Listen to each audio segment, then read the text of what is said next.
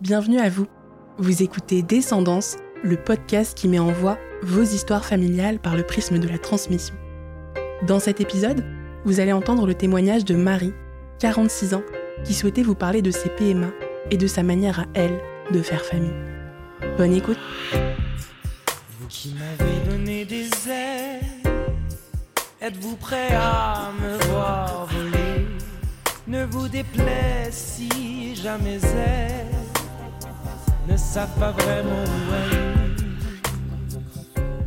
Moi, je, suis Marie. J'ai eu une enfance très heureuse. Euh, J'ai eu beaucoup de frères et sœurs. On était, euh, on, on est hein, sept enfants. Donc avec des, des parents très aimants, très bienveillants, très protecteurs et un couple très uni, très amoureux. Au niveau affectif, euh, j'ai été très privilégiée, je pense. Je m'en suis rendu compte avec l'âge après. Au niveau matériel, euh, c'était euh, différent parce qu'il y avait que mon, père qui travaillait. On habitait dans, dans une banlieue nord, en fait. On avait une petite maison, on dormait à plusieurs dans les chambres, euh, mais on était, c'était un environnement très sain émotionnellement, très rassurant. Mon père et ma mère sont des gens très structurés, qui ont des principes.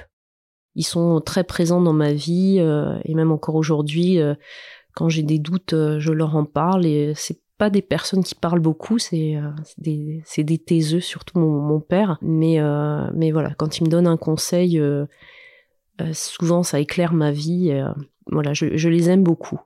Donc moi, c'était ce modèle-là que je voulais reproduire. J'avais vu mes parents, un couple qui, qui est très amoureux. Moi, je voulais aussi rencontrer quelqu'un avec qui j'aurais des enfants. J'étais partie, j'aurais bien voulu en avoir quatre au début.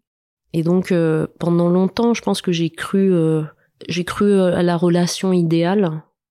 Et j'ai compris très tard que bah, je pourrais pas euh, reproduire la relation de mes parents parce que c'était pas la même vie, c'était pas le même contexte. Euh, J'étais différente de, de ma mère. euh, et je, voilà, j'avais pas eu la même vie, donc je ne pourrais pas avoir la même, le même type de relation exactement que celui qu'entretenaient ma mère et mon père, qui sont un couple très fusionnel finalement.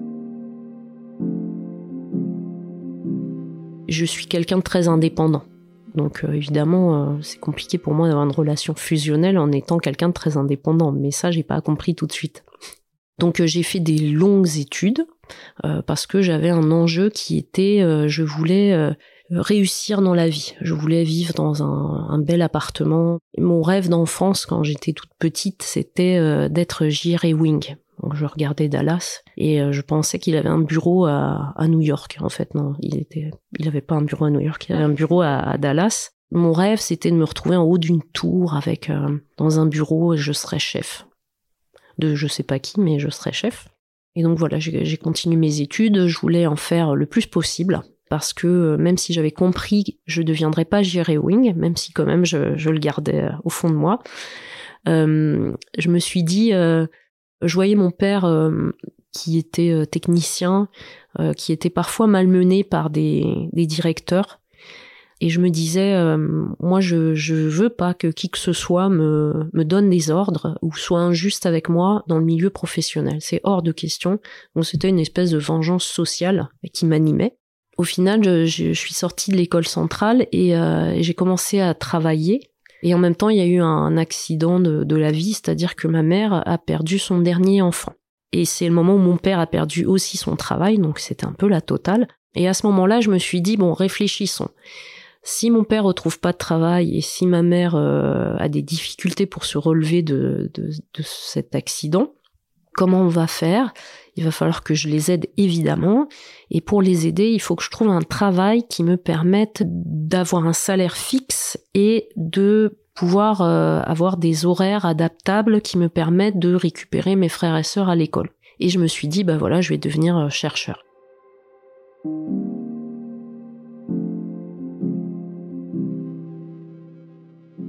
Et tout ça fait que euh, j'avais euh, côté personnel, eh ben euh, c'était un peu, j'avais un peu laissé tomber le, côté vie privée finalement, parce que j'étais très occupée à tout ça.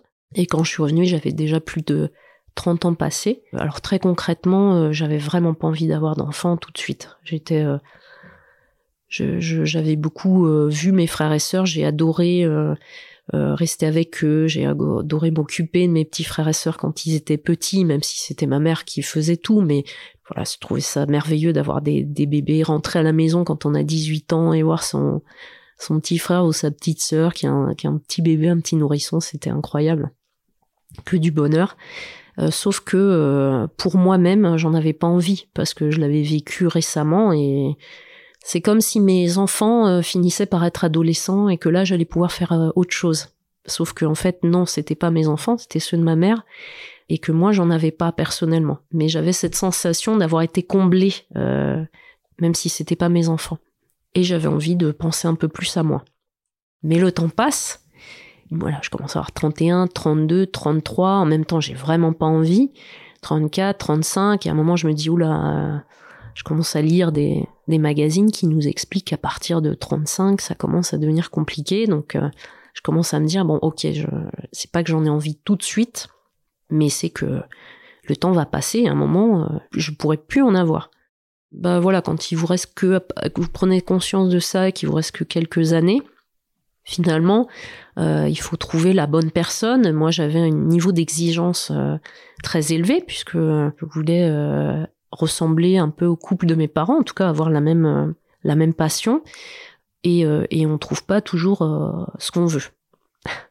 Les années ont passé, mais il en restait plus beaucoup. Et puis j'ai eu quelques relations et je me suis posé la question d'avoir des enfants.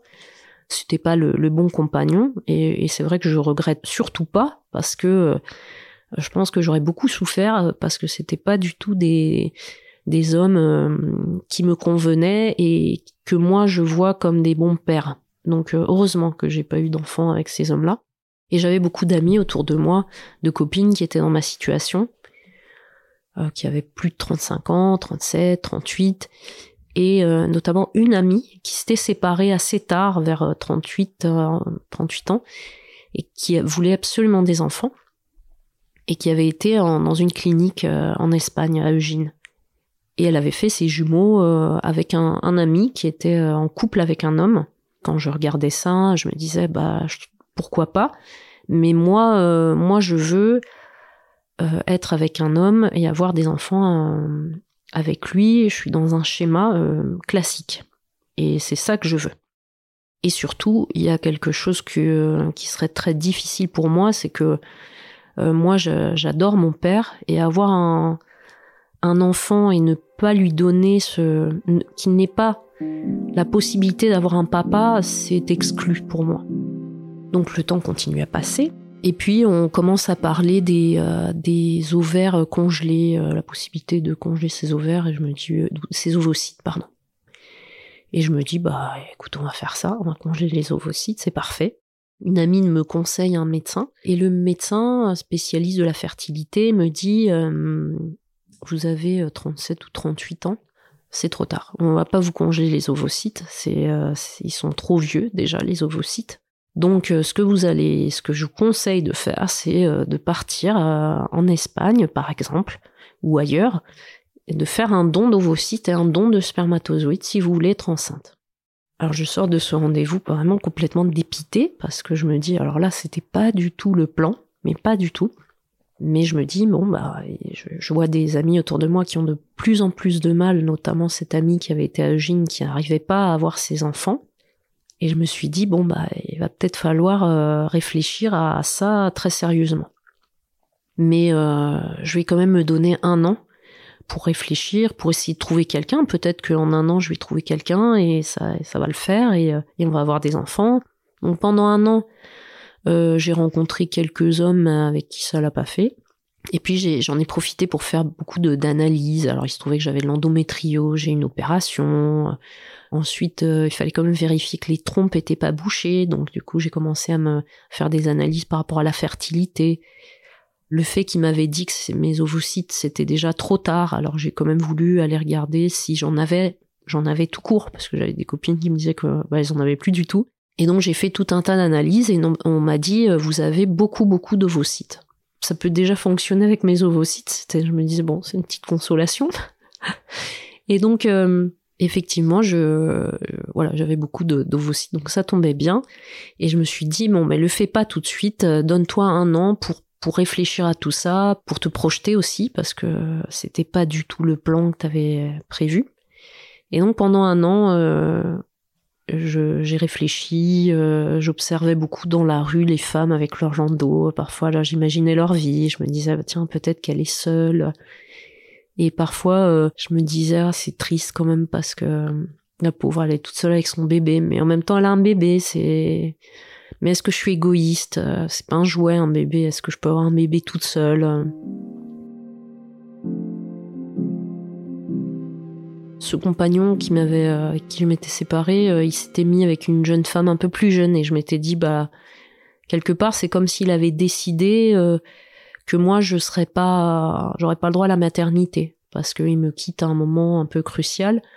Peut-être que lui aura des enfants Enfin, je le vivais comme ça en me disant bah, peut-être que lui me, me condamne à jamais avoir d'enfant. Et comme je, je, suis assez, euh, il faut pas me contrarier trop. J'ai un côté un peu, euh, je sais pas comment dire, pugnace ou euh, voilà, je j'aime pas trop les injustices, ça m'énerve beaucoup. je me suis dit bah ça c'est une injustice. Pourquoi j'aurais pas le droit moi à la maternité? Et au bout d'un an, et j'avais une vie très sympa pendant cette année. J'avais mes, je vivais dans à Paris, j'avais plusieurs voisins qu'il y avait dans, les, dans mes âges. On, prenait des cafés tous les week-ends, on sortait ensemble. J'avais vraiment la belle vie, j'étais très, très heureuse. Mais j'avais 38 ou 39 ans et je voulais avoir des enfants dans l'absolu. Donc, euh, n'ayant rencontré personne, je me suis dit, euh, on fait un dernier été en vacances avec les copains. Et quand je suis revenue, je me suis dit, bon, allez hop, on y va. Cette réflexion, elle a abouti à, cette question-là. Euh, est-ce que tu préfères avoir essayé et ne pas y être arrivé Ou est-ce que tu préfères ne pas avoir tenté? Et assumer de pas en avoir.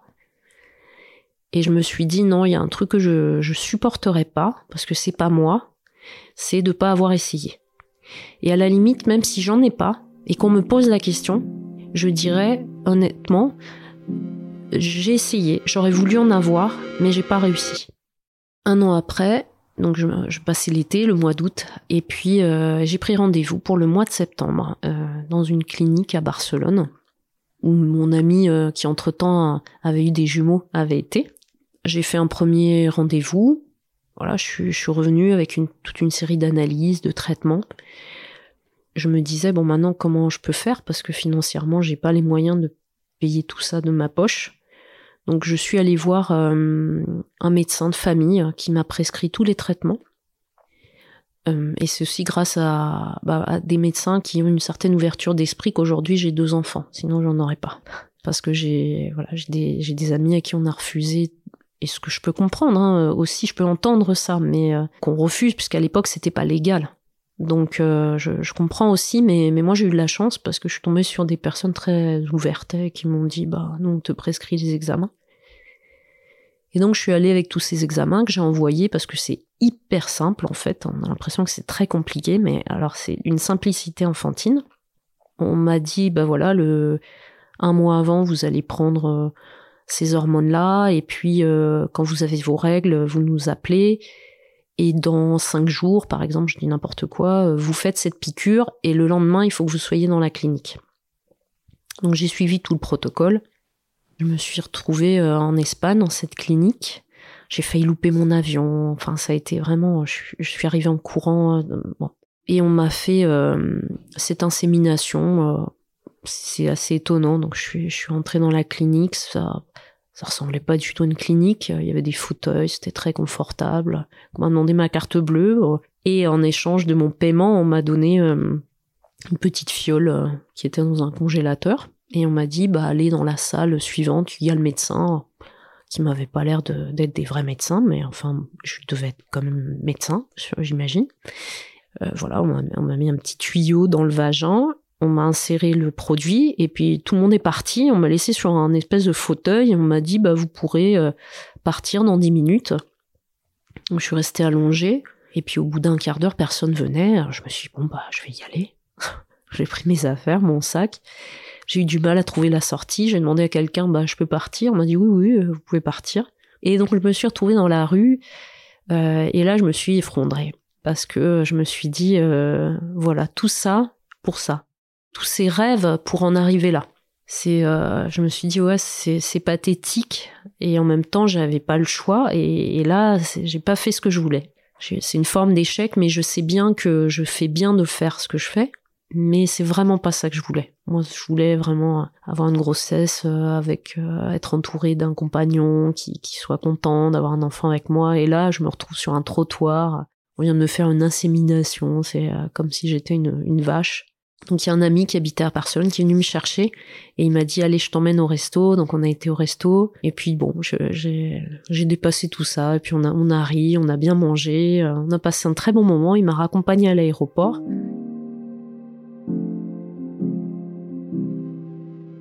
Et évidemment, moi, je, enfin, j'avais eu plusieurs amis euh, autour de moi euh, essayer d'avoir des enfants par euh, insémination et ça marchait jamais du premier coup. J'en avais même mon ami qui avait fait trois fives, ça avait réussi au bout de la troisième, mais avant elle avait dû faire, je sais pas moi, cinq inséminations faciles. Pour moi, il était évident que je commençais un processus qui allait très long. C'est-à-dire que évidemment ça n'avait pas fonctionné, J'allais en faire plusieurs, et d'ailleurs peut-être ça fonctionnerait jamais, hein, d'ailleurs, mais ça allait très très long. Et puis au bout de, je sais plus quand on fait les tests, au bout de deux semaines, je crois, je me sentais quand même très fatiguée, mais j'avais des copines qui m'avaient dit oui, tu sais, tu auras les effets de comme d'une femme enceinte, mais c'est normal, c'est les hormones. Je me souviens, au bout d'une semaine, je fais un test. Évidemment, j'étais pas enceinte. De toute façon, ça marchait pas à une semaine. Mais je me suis dit, bon, bah, comme ça, c'est bon, c'est réglé, on passe à autre chose. Et puis la semaine suivante, je me suis dit bon bah il faut le faire quand même parce que parce qu'il faut le faire. Donc je le fais et j'étais tellement fatiguée que je me suis dit bon je vais aller me recoucher et puis je regarde pas le test parce que ça va me contrarier et je suis tellement fatiguée que j'ai pas envie de me contrarier, je vais me recoucher. J'ai jeté le test par terre et je suis allée me, me recoucher. Et le matin, je, voilà, je me suis préparée. Je suis passée aux toilettes, j'ai ramassé le test en me disant bon quand même. Et là je vois deux barres ah, ça c'est bizarre, donc je vais dans la cuisine, je regarde le mode d'emploi, ils disent deux barres, vous êtes enceinte. Alors je dis non, c'est pas possible, ça doit être une erreur. Et non, c'est pas possible. Donc je regarde plein de fois, je regarde plein de fois, je me dis bah non, en fait c'est ça. Hein. Et donc là je suis tombée des nues parce que, alors pareil, c'était pas le plan. ça devait pas être rapide. C'était le début du process. Je devais pas tomber enceinte maintenant. Je devais tomber enceinte, euh, je sais pas moi, au bout de cinq fois, euh, cinq essais. Et au bout de cinq essais, j'en aurais eu tellement envie. J'aurais été tellement heureuse d'être tombée enceinte parce que j'aurais fait tellement d'efforts. Ça aurait été tellement long. Mais pas au bout de 15 jours. La première personne que j'ai appelée, évidemment, c'est ma mère, euh, qui était hyper heureuse pour moi donc ça, ça, ça aide beaucoup quand vous avez le soutien. En tout cas, moi, j'ai la chance d'avoir le, soutien de ma mère et, euh, et ma mère qui est d'une ouverture d'esprit incroyable parce que elle, c'est pas du tout sa vie euh, à elle. C'est pas comme ça qu'elle a eu ses enfants et pourtant, elle a toujours été d'une grande ouverture d'esprit, d'une grande bienveillance et elle était tellement heureuse pour moi à l'autre bout du téléphone que ça m'a, ça m'a aidé beaucoup parce que moi, je comprenais pas trop ce qui m'arrivait. Ensuite, j'ai appelé mon meilleur ami et puis ensuite, euh, moi, j'étais contente quand même. Je, suis descendue, je me suis dit, oh là là, je suis enceinte, c'est incroyable. J'aurais jamais imaginé ça. Je me suis dit, il faut alimenter ce, bébé, donc euh, je suis allée m'acheter un pain au chocolat. Euh, enfin, voilà. On sait jamais. Et, euh, et voilà, j'étais à l'université. J'étais un peu sur un petit nuage. Et puis voilà, donc les mois ont passé. je, au début, j'avais deux petits embryons. Pour moi, j'avais des jumeaux. J'allais avoir des petits garçons des petits garçons jumeaux. Bon, au final, j'ai une petite fille. Hein. Le plan encore n'a pas fonctionné. Donc j'allais voir des petits garçons et puis euh, au bout de sept semaines, la gynéco m'a dit non, il y en a un qui a pas survécu. Donc je l'ai très mal vécu. Euh, j'ai fini aux urgences parce que je me suis mise à saigner. Je me suis dit, bon bah ça y est, c'est fini. Euh, l'autre aussi, l'autre embryon, je vais le perdre. Et puis en fait non, l'autre embryon était très en forme. Hein. Il, il, est resté là, très très bien accroché, très en forme.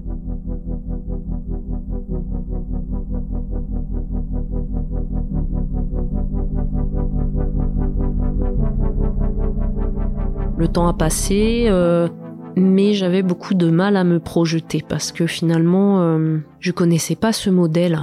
L'enfant unique avec une mère seule. Alors là, c'était un modèle qui ne connaissais pas du tout. Je me projetais pas du tout. Enfin, je pense que c'était, je me protégeais, c'est-à-dire que j'imaginais rien. Rien du tout, et en plus j'avais quand même toujours peur de perdre ce bébé, donc je ne voulais pas l'imaginer, je voulais pas me projeter avec lui, parce que j'avais tellement peur de, de le perdre que je j'arrivais pas à me projeter, je me projetais pas. Et puis j'ai commencé, euh, on m'avait dit, il faut que tu, tu fasses une vie normale, les trois premiers mois, voilà, vie normalement. Et, euh, et donc moi j'étais euh, j'étais inscrite sur un site de sortie qui s'appelait OVS, on va sortir à l'époque. Et je me disais, bah faut que je continue à vivre. On avait beaucoup ri avec mes voisins qui m'avaient dit, t'as passé toutes ces années à chercher quelqu'un, mais alors dis-toi que maintenant tu rencontreras personne avant cinq ans. Ils le disaient pour rire, mais en fait c'était une, une manière de dire, bon une femme seule avec un enfant si avant t'en avais pas, là, alors là, ça va être encore plus compliqué de trouver quelqu'un. On en riait beaucoup, mais on passait des, super moments et je me voyais bien euh, avec mes voisins et, mon enfant, euh, et puis euh, on continuerait un peu à avoir la même vie, mais sauf qu'il y aurait une petite fille en plus. Et donc j'ai continué à sortir, mais gentiment, et j'étais tellement fatiguée que je faisais que des sorties très courtes et dans la journée, parce que moi, 18 heures, j'allais me coucher. Et un jour, je fais un cinéma, et là, je vois euh, un homme qui, euh, qui sur son visage euh, respire la, la bonté, la gentillesse, voilà, qui est à peu près mon âge. Et je me dis, c'est dingue, toutes ces années, ne jamais croiser ce type de personne, ou les croiser et ne jamais y avoir accès, peut-être aussi. Et là, pour la première fois, j'ai changé mon comportement parce qu'avant, dans les, dans tout ce qui était un peu drague, je me laissais un peu J'attendais un peu qu'on vienne à moi. Et là, je me suis dit, bon, de toute façon, c'est mort, euh, je, vais rencontrer personne avant 5 ans. Euh, c'est sûr qu'il va rien se passer avec lui, mais euh, il y a aucun enjeu. C'était la première fois de ma vie, je me disais quoi, j'attends quoi? De toute façon, ça y est, je suis enceinte. Donc qu'est-ce que j'attends? J'attends rien. J'ai pas peur, j'ai plus peur. S'il veut pas de moi, ben, bah, mais t'es je, suis enceinte. Je me dis ah, non, non, mais je cherche pas non plus un papa je j'assume que, je, suis seule et que je vais l'élever seule. Et donc j'ai changé mon mon mode de comportement et c'est moi qui l'ai abordé, chose que j'avais jamais fait en fait. Et j'ai commencé à discuter avec lui, on s'est bien entendu, on s'est assis à côté au cinéma, on a tous été boire un verre ensuite et on est restés tous les deux. Et donc j'ai dîné avec lui, on a passé une bonne soirée. Avec ma voiture, je l'ai déposé au métro et avant de de descendre de la voiture, il m'a embrassé. Donc là, je suis rentrée, j'ai appelé mes voisins, je leur ai dit venez, c'est une catastrophe. Mais donc là, je leur raconte. Alors évidemment, hein, il faut que je sois enceinte de trois mois pour rencontrer un, type bien, quoi. Avec le recul, de toute façon, si j'avais pas été enceinte, je pense que je l'aurais pas rencontré. Et donc à ce moment-là, euh, on élabore des stratégies en disant bah, qu'est-ce qu'il faut faire? Est-ce qu'il faut l'appeler? Est-ce qu'il faut lui envoyer un texto? C'est un peu nul les textos.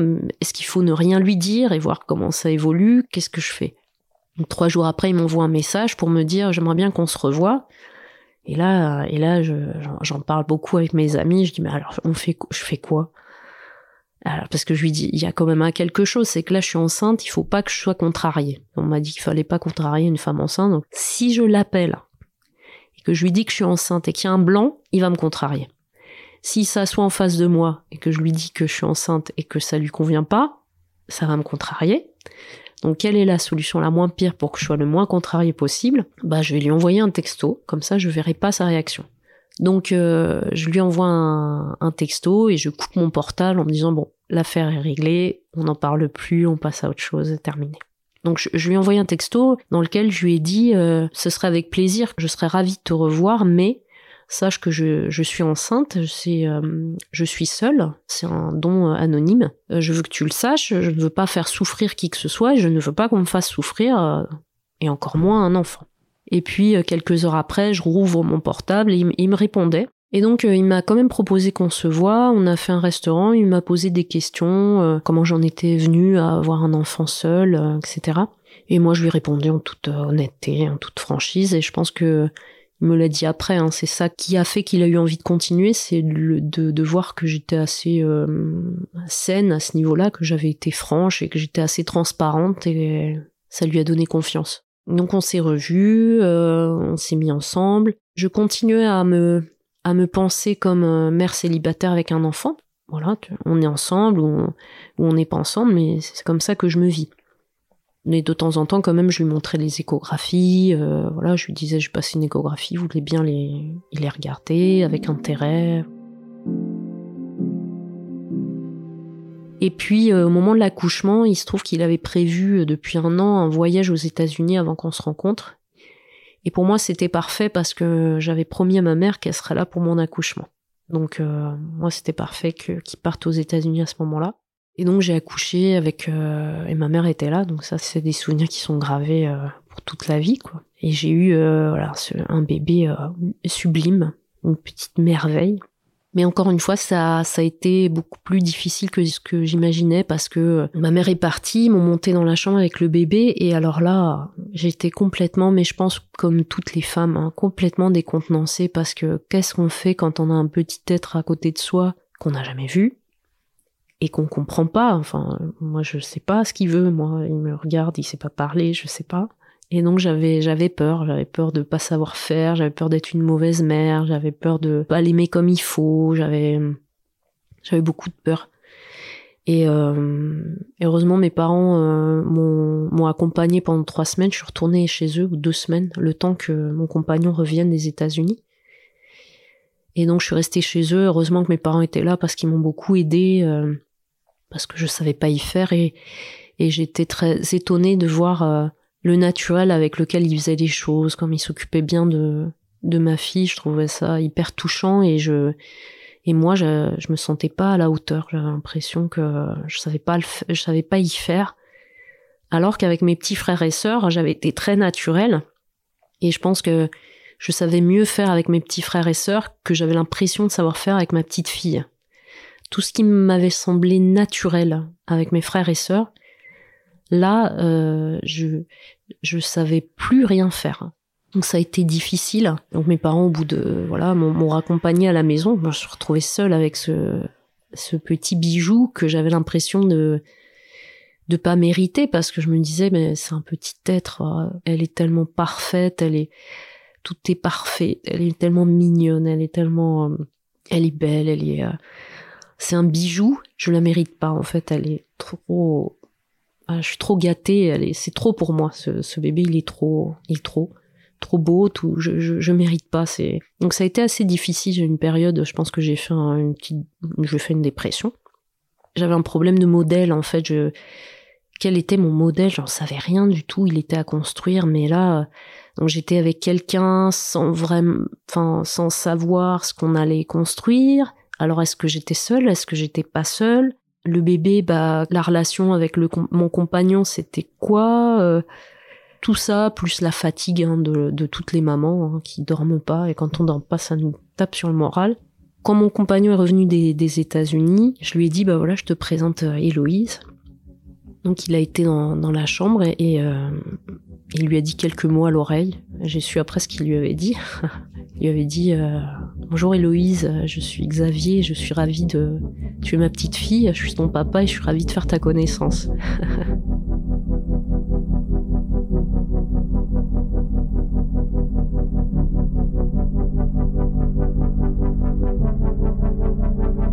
Et c'est vrai que là, il a été d'un grand soutien parce que, pas parce que je pense que moi j'étais un peu en dépression, et que lui, il, euh, je pense qu'il a vu que bah, ça, n'allait pas et euh, il, me, il, se levait faire les biberons la nuit une fois, puis, euh, puis tous les biberons de, la nuit. donc ça m'a aidé parce que sinon franchement, là pour le coup, je pense que c'est très difficile d'être une femme seule avec un bébé. Si on a, on fait une dépression, ça doit être vraiment, vraiment dur.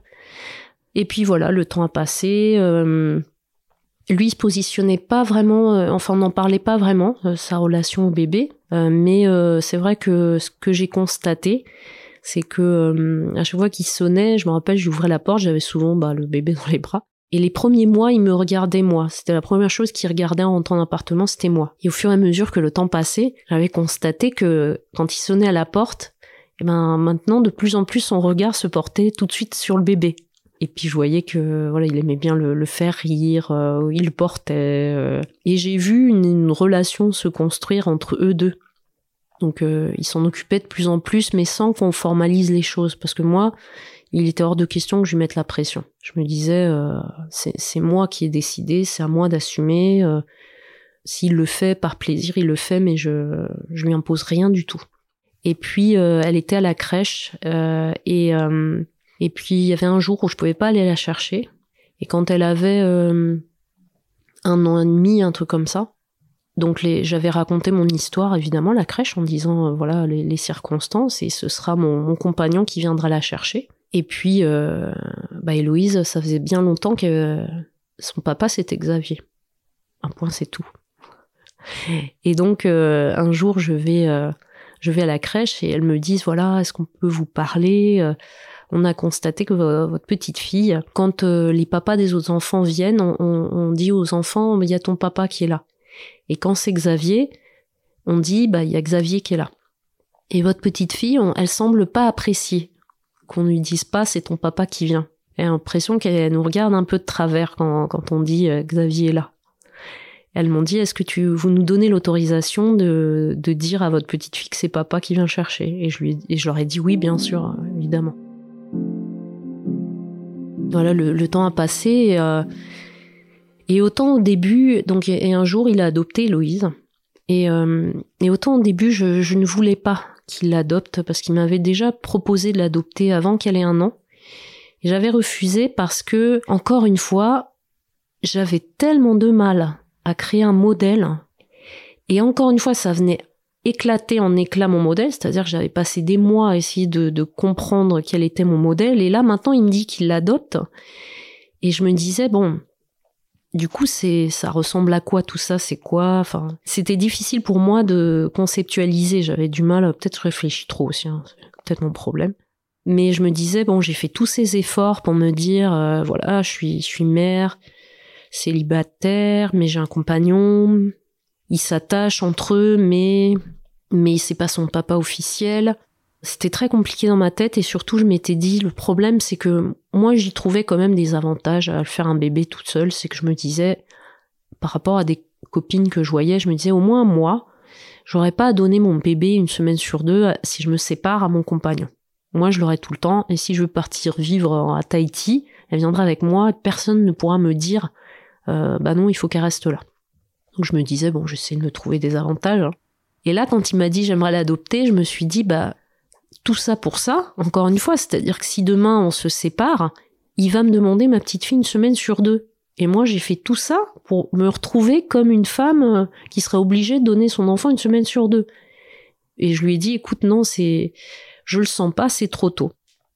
Donc je me suis dit, bon, il va peut-être me quitter. Et non, il a, il a compris. Donc il m'a, il a vraiment été très très patient.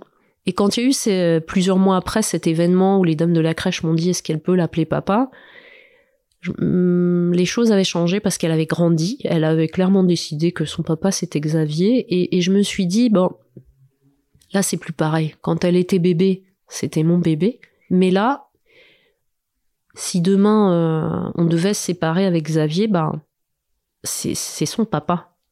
Donc, même si c'est pas son papa officiellement, eh ben, elle aurait quand même une semaine sur deux avec lui. Parce que c'est son papa. Et c'est pas euh, moi qui l'ai décidé, c'est elle. Et donc là, il l'a adopté, et là, ça a été super, parce que j'étais vraiment hyper heureuse pour elle, j'étais très heureuse pour lui. Là, c'était désiré, c'était, là, on était vraiment tous les trois très touchés, très, très émus, on était très contents. Et, euh, et, voilà, du coup, on, on, a vécu ensemble euh, avec Xavier. On vit toujours ensemble, évidemment. Mais euh, et là, je me suis dit bon, alors le nouveau modèle, c'est quoi? Euh, Le nouveau modèle, c'est euh, bah, Xavier, le papa, la maman, voilà, l'appartement, quoi. Socialement, comment je présente les choses. Alors il y avait un truc par contre dont j'étais très consciente dès le début. Je me disais alors s'il y a un truc qu'il faut faire, c'est d'être hyper transparent. Donc il faut dire ce qu'on a fait, assumer ce qu'on a fait euh, et dire la vérité. Et dès que Héloïse était, euh, était bébé, surtout quand elle était bébé, je lui racontais son histoire. Je lui disais voilà, maman elle était. Je vais te raconter l'histoire d'Héloïse quand elle était petite, parce que je racontais l'histoire tous les soirs. Et Xavier aussi racontait l'histoire, soit moi, soit lui, mais elle était, elle était bébé, hein. Et donc on lui racontait son histoire. Je lui disais maman elle était toute seule, alors elle a demandé une graine dans un hôpital elle a une graine, elle, a, eu deux bébés. Il y avait deux petites, euh, voilà, deux petits cœurs qui battaient. Et il y en a un malheureusement qui est parti parce qu'il fallait que ce soit Quand je dis qu'il faut que ce soit transparent, pour moi, c'est vraiment transparent, même si c'est pas agréable à entendre, mais il faut l'entendre, parce que après, bah, ça va. Et donc, je lui disais, et donc, maman a rencontré papa après, et papa, il était très content d'avoir un bébé. Et voilà, il est parti aux États-Unis. Enfin bref, je lui racontais tout ça quand elle était bébé. Et pourquoi? Parce que même si peut-être on peut se dire qu'ils comprennent pas ou ils entendent pas, mais bon, moi je pense qu'ils comprennent et ils entendent. Je voyais ces grands yeux là qui me fixaient, euh, qui m'impressionnent un peu. Euh, je me disais, bah elle comprend, en fait, elle comprend bien ce que je suis en train de lui, raconter. Et surtout, je me disais, non, moi je me vois pas. Euh, quand elle aura 4 ou 5 ans, l'asseoir sur un canapé, lui raconter l'histoire de sa vie. Il faut qu'elle, l'histoire, ça soit tout de suite euh, maintenant, euh, qu'il n'y ait pas de tabou. Et donc, euh, et je me disais, bah, il faut que ce soit un principe. Et si ça plaît pas, bah, c'est pas grave. Et si ça plaît, bah, c'est chouette, mais c'est comme ça, de toute façon. J'ai eu qu'une seule fois une remarque un peu déplaisante, c'est quand j'étais à la mairie pour l'inscrire à la crèche où la dame m'a demandé le nom du papa et j'ai dit, bah, le nom du papa, il euh, n'y a pas de papa. Et donc elle m'a regardé, elle m'a dit, euh, elle a enlevé ses lunettes, elle m'a dit, euh, mais madame, un bébé, ça se fait avec un papa et une maman. Et là, de nouveau, ça m'a pas plu. J'ai pas du tout aimé parce que je me suis dit, là, elle est tombée sur un os parce que moi, à ce niveau-là, je j'étais pas faible. Et j'ai pensé à une femme qui viendrait, qui serait malheureuse parce qu'elle a été parce qu'elle s'est séparée de son compagnon ou parce qu'elle est tombée enceinte sans vraiment voilà l'avoir prévu et qui serait dans dans un état de vulnérabilité et qu'on rabaisserait ou à qui on ferait de la peine. Et, euh, et j'ai voulu un peu euh, venger cette situation et, et là je lui ai dit bah écoutez euh, vous regardez bien dans votre ordinateur parce que vous devez avoir une case et en plus vous allez m'appeler votre chef. Et, et comme ça on va discuter parce que visiblement vous ça vous comprenez pas donc euh, quand elle a compris que moi j'étais pas du tout la femme vulnérable qui allait se laisser euh, euh, mépriser, elle a changé de ton et elle a plus rien dit. Elle a fait ce qu'elle avait à faire. Elle, a senti que voilà, je, ça m'avait pas du tout plu. Mais c'était la, franchement, c'est la seule fois où j'ai eu une remarque déplaisante.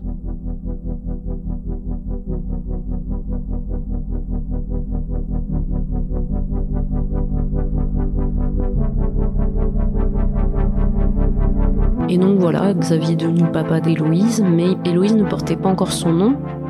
Et puis à un moment donné, j'avais 41 ou 42. On s'est dit, euh, est-ce que est-ce qu'on n'aurait pas un deuxième euh, un deuxième petit bébé parfait là comme le premier qui, qui a une beauté, qui a une intelligence incroyable, qui, est, qui est l'être le plus, la perfection. Et si on en avait deux, ça serait incroyable. Et donc on s'est dit mais qu'est-ce qu'on fait? Est-ce qu'on utilise euh, les patrimoine génétique de Xavier, est-ce qu'on réutilise le même patrimoine génétique qu'Héloïse? Et là, ça nous a beaucoup questionné. Et puis, euh, moi, il y a quand même quelque chose qui, m'interpellait beaucoup, c'est que je me disais, euh, bon, les enfants, ils sont comme ils sont, mais je supporterais pas que le petit frère ou la petite sœur disent à Héloïse, euh, moi, c'est mon papa et toi, c'est pas ton papa. Et ça, c'était un truc qui m'était vraiment insupportable. Il y avait ça, plus le fait que Xavier euh, avait eu des... Sa sœur avait eu des, des, petits soucis d'ordre génétique euh, par rapport à, des enfants, qu'on s'est dit, j'ai appelé la clinique, j'ai dit, est-ce qu'il vous reste des gamètes euh, du même... de, les mêmes gamètes qu'Héloïse? Et ils m'ont dit, oh oui, bien sûr, il nous reste des gamètes. Bon, bah, ok, très bien. Vous faites une ristourne, je vais faire un deuxième. Ah oui, on vous fait une ristourne pour le deuxième, 5%. Oui, parce que ça, ça, hein, c'est un business. Hein, faut pas non plus s'attendre à ce qu'on soit d'une grande psychologie euh, en Espagne. Faut, c'est un business, hein, donc il faut se préparer. Voilà, j'y suis retournée. Je me suis dit bon, il y a aucune chance pour que ça marche. Je suis plus âgée. Euh, ça marche jamais du premier coup. Là, je vais le faire une fois, mais je vais peut-être pas recommencer plusieurs fois parce que c'est quand même des hormones qu'on se prend et c'est pas très bon pour la santé. Mais encore une fois, on aura essayé. Je veux pas rester avec le regret on aura essayé. Donc on a essayé, et là c'était plus pareil du tout, parce que en sortant de là je connaissais le chemin, pop pop, je me rappelle, je crois que rendez-vous était à 40, j'ai dû arriver à 13h20, et à 13h40 j'étais dehors, sur le trottoir. Parce que c'est très rapide, hein, je connaissais l'escalier, hop, la carte bleue, on me donne la pipette, on rentre dans la salle avec, euh, l'impression que c'est des élèves infirmiers déguisés en médecins, parce qu'ils sont tous très jeunes. Enfin, et euh, on s'assoit sur le fauteuil, ils nous mettent le, petit tube, ça fait pas mal évidemment, c'est rien. J'attends mon, mon, petit quart d'heure, hop, je connais la sortie, je m'en vais, puis là c'était c'était plutôt très sympa. Je rappelle mon ami euh, qui habite à Barcelone, on retourne manger ensemble, il me raccompagne à l'aéroport, mais l'approche était complètement différente. Là, Xavier, euh, il m'avait demandé est-ce que je viens avec toi? Je lui avais dit écoute, ça va pas marcher, donc ne viens pas. Pas la peine de voilà, reste avec euh, avec Héloïse. Enfin, elle était restée chez mes parents en l'occurrence, mais non, non, de toute façon, ça marchera pas. Donc euh, reste là. Sauf que évidemment, euh, j'ai pas fait le test en me disant bah, de toute façon, ça n'a pas fonctionné, c'est sûr. Mais je devais passer un examen médical, et il fallait pas être enceinte. Et donc j'avais dépassé le délai, je pouvais regarder au bout de 15 jours, mais au bout de 3 semaines, j'avais toujours rien fait. Et là, j'ai dit bon, je vais quand même le faire parce qu'on sait jamais. Et là, j'étais enceinte de nouveau. Et là, on était, euh, on était hyper contents. On était hyper contents. Euh, c'était beaucoup plus simple pour moi. C'était à penser, c'était beaucoup plus facile. Donc j'étais sûre que j'allais avoir une deuxième petite fille. Donc j'ai eu un petit garçon évidemment. Donc euh, il y avait une petite fenêtre de tir parce qu'Héloïse avait pas le nom de, de son papa. Or, comme on en avait un deuxième et que on fait des enfants comme on veut, enfin j'ai été voir le médecin, qui est le papa? Ben le papa c'est Xavier en venant en France, j'étais enceinte, en fait. Donc euh, après, bah, on fait un suivi normal. Hein, euh, donc euh, qui est le papa bah, C'est Xavier. Donc il a été déclaré à la mairie. et donc à ce moment-là, je sais plus par quel soubresaut juridique, on peut à ce moment-là donner le même nom au premier enfant. Parce que la, la, la Héloïse jusqu'à là, elle était reconnue par Xavier, mais elle portait que mon nom. Et le fait d'avoir un deuxième, pendant un mois, on avait le droit d'appeler le premier du même nom. Enfin, donc il en a profité pour euh, changer les noms. Mon deuxième, euh, mon petit garçon est né, Baptiste. Alors je m'attendais à faire une, énorme dépression, hein, comme d'habitude. Pas du tout, parce que je pense que c'était complètement différent. J'avais prévenu en disant j'ai fait une dépression, donc il est hors de question que je refasse une deuxième dépression, parce qu'il est hors de question que je passe à côté des premiers mois de mon enfant à cause de ça. Et c'est vrai que tout ça nous m'a questionné beaucoup sur euh, c'est quoi euh, être père? Bah, Xavier, il est, il est le père. Qu'est-ce qui fait que il est devenu le père? Et ça, c'était une question euh, assez intéressante pour moi, à laquelle j'aurais pas su répondre si je l'avais pas vu. C'est des, des, relations finalement qui se construisent, le fait d'être papa ou et d'être maman aussi. Parce que moi, tout ce qui avait été très naturel avec mes frères et sœurs n'était pas du tout avec mes enfants. Et ça, ça a été un choc aussi, parce que je pensais qu'en m'ayant occupé de, mes petits frères et sœurs bébés, j'aurais aucune difficulté à m'occuper de n'importe quel bébé. C'était hyper naturel, et pas du tout. Et ça, ça m'a surpris beaucoup. Mais lui, euh, tout en douceur, sans se poser autant de questions que moi, quoi. Lui, ça a été hyper naturel. C'est-à-dire, je pense qu'au début, il se posait pas comme le père. C'est juste qu'il a laissé la relation se construire sans stress, sans réfléchir, sans, et puis c'est venu tout seul.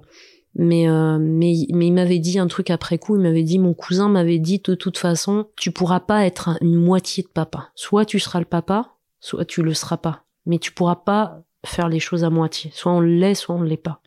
Et je trouve que c'était assez juste. Et lui, je pense que sans me le dire, il a pris le parti de, de l'être. À aucun moment il a essayé de prendre de distance. Il a, il l'a jamais dit non plus, je suis le papa. Il a laissé faire la relation. J'ai des amis qui sont en couple, qui sont des femmes, des amis qui sont en couple, qui sont des hommes. Euh, j'ai des amis bah, qui ont des enfants seuls, des amis qui en ont pas. Et de temps en temps, quand ma petite fille me demande euh, et qu'elle me dit tiens, euh, est-ce que ton amie Sophie Céline, c'est son amoureuse. Je lui dis oui, c'est son amoureuse. Et mon ami Cédric, eh ben, il a un amoureux. Et parfois ils ont des enfants, parfois ils en ont pas, parfois ils sont tout seuls, parfois ils sont seuls avec un enfant, parfois. Et donc euh, voilà, c'est comme ça qu'on leur présente. Et parfois il y, a un papa et une maman, mais c'est pas c'est pas obligé. Il y a plein de formes de famille, de faire famille.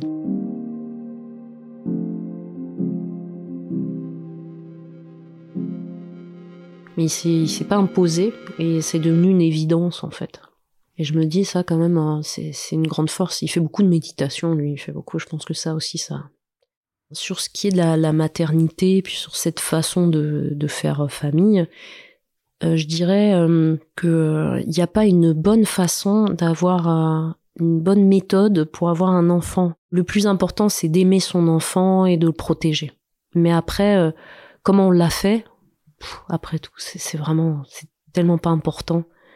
Et je le vois parce que il y a des, femmes de mon âge, parfois que je rencontre, parce que des copains m'envoient des copines qui veulent euh, avoir un enfant. Et je vois qu'elles ont toutes ces questions sur euh, oui, mais génétiquement, ça sera pas mon, mes ovocytes et et ça les trouble, et ce que je comprends, parce que ça me troublait aussi hein, quand on m'a dit il va falloir faire un don d'ovocytes et un don de sperme au début. Maintenant, avec le recul, je me dis, mais alors là, c'est tellement pas important, ça c'est tellement anecdotique, et je le vois même avec mes amis qui ont eu des enfants seuls avec des dons d'ovocytes. Elles sont les mères de leurs enfants, il n'y a même pas de débat, quoi. C'est ça mon mantra, c'est euh, pas important la manière dont on le fait, ce qui est important, c'est l'amour après.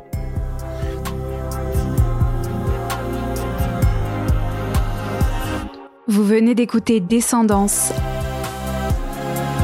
un podcast créé par Alice Fidel et Clara Elters. Si vous aussi, vous avez envie de raconter votre histoire, vous pouvez nous contacter sur nos réseaux ou nous écrire à l'adresse mail podcast.descendance.com. La musique originale et l'habillage sonore ont été réalisés par Valentin Caillon et Gwenaël Renaud le montage et le mixage par Johan Bourdin et Raphaël Martin. À très bientôt pour un prochain épisode.